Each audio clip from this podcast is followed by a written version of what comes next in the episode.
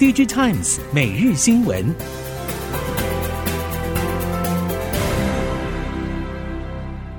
听众朋友您好，欢迎收听 DigiTimes 每日新闻，我是袁长杰，现在为您提供今天科技产业的新闻重点。首先带您看到的是，受到终端市场需求下滑以及产能供给影响，也让 NOR Flash 价格面临到挑战。考验着各家厂商的应变布局。台系 NOR Flash 龙头旺宏看好 NOR 在车用以及工控的长期需求，预估第三季车用 NOR 需求成长更大，将可以弥补消费性下滑的产能空缺。预估价格可望持稳，部分领域甚至上涨。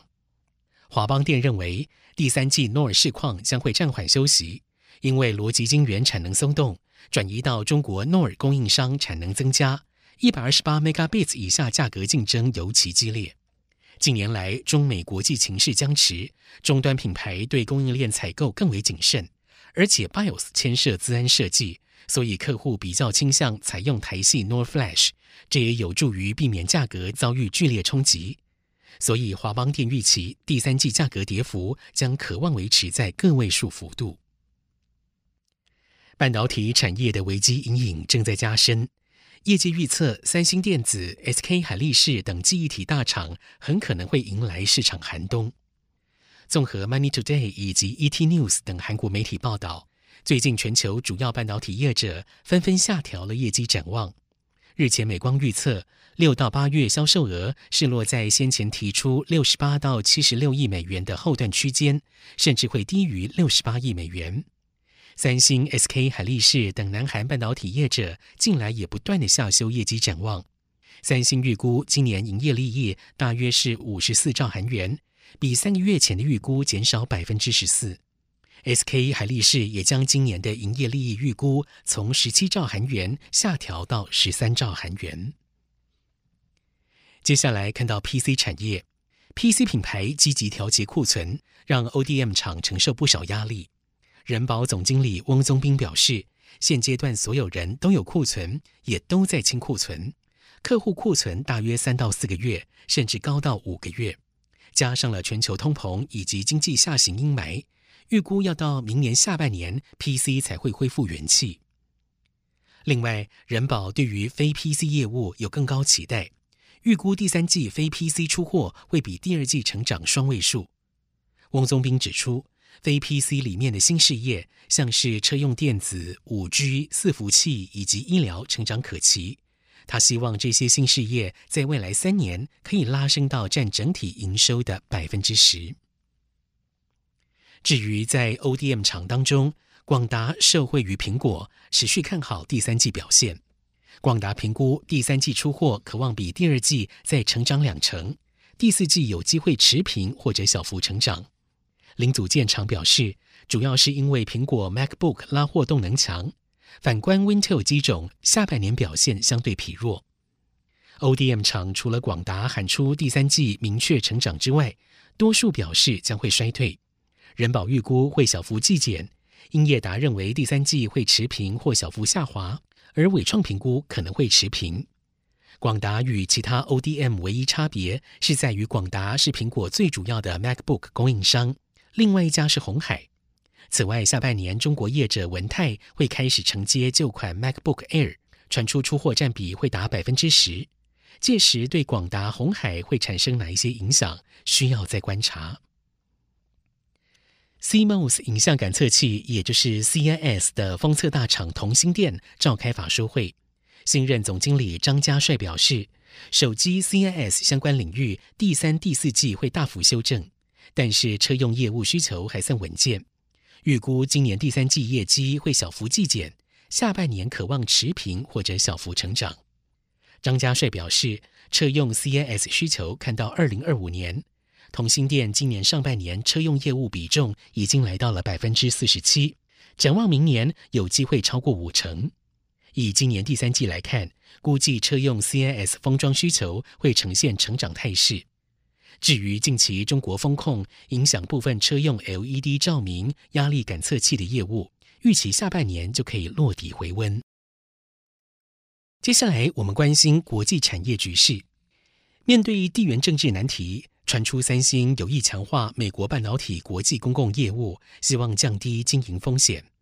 韩国媒体 News One 引述业界消息，指出三星在稍早七月聘请南韩产业通商资源部前美洲地区负责人全赫佑担任半导体事业暨装置解决方案事业部的全球公共事务常务。三星强化美国半导体的国际公共事务，多被业界解读为三星对晶片四联盟等地缘政治难题，正试图以多方沟通将经营风险降到最低。也有分析认为，三星强化美国半导体对外公共关系，与先前宣布的一百七十亿美元泰勒氏新厂投资有关。三星可能希望与美国联邦政府与州政府紧密合作，让建厂仪式顺利推动。近期，南韩半导体设备对中国出口规模明显缩减。韩国媒体 ET News 援引南韩关税厅统计，去年上半年南韩半导体设备对中国出口额大约十四亿美元，到了去年下半年就减少到八点一亿美元，今年上半年更是只剩下六点九亿美元，跟去年同期相比剩不到五成。出口减少的原因，大多认为是 COVID-19 疫情与中国封控所导致。但是展望今年下半年，尽管疫情趋缓，中国要解除封控，但是在中美关系恶化、中国提倡自主生产的背景下，南韩对中国出口规模恐怕是难以快速回温。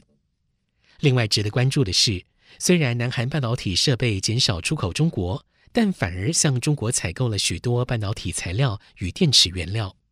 部分观点认为，中国半导体与电池材料的性价比比较突出，使得南韩难以分散供应链。Android Automotive 车辆预载系统的发展看似比苹果顺遂，但现在可能会因为 Nokia 专利诉讼出现问题。Nokia 针对 4G、5G、WiFi 等行动网络标准专利，近期在德国对 OPPO 的诉讼取得胜利。并且会把诉讼延伸到法国、西班牙、英国、荷兰、芬兰以及瑞典，恐怕会让 OPPO 手机退出北欧。至于 Nokia 下个目标锁定 Vivo，外媒推估 Vivo 有可能在六个月内被德国法院裁决禁止手机出售。中国媒体曾经表示，Nokia 巩固 5G 专利，恐怕不只针对 OPPO 与 Vivo，包括华为、荣耀、传音等其他中系手机，恐怕都难以幸免。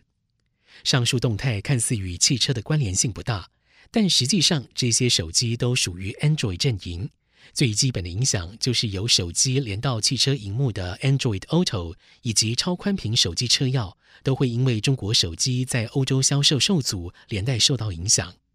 供应链传出，在这场专利战中，Google 成为次要目标，车载系统与特定手机品牌的连结也会出现变数。正当各国积极发展半导体与电动车之际，印度大型跨国集团 Vedanta 希望凭借天然资源事业成为更重要的成长引擎，并且认为在全球供应链转向中国加一的过程中，印度会扮演更重要的角色。PTI 以及 Economic Times 报道，Vedanta 董事长阿加瓦尔表示，已经在印度投资半导体及面板。预估印度半导体市场将会在二零二六年突破八百亿美元，二零三零年来到一千一百亿美元。他也希望可以看到印度戏骨的成型。阿加瓦尔表示，印度正努力追求自给自足，而天然资源事业会在印度的经济成长与创造就业机会上扮演关键角色。哪怕只是一点点政策改革，都可以创造庞大商机。分析认为，这个说法是在暗示印度应该走向矿业自由化。以上，DG Times 每日新闻由 DG Times 电子时报提供，原长节编辑播报，谢谢收听。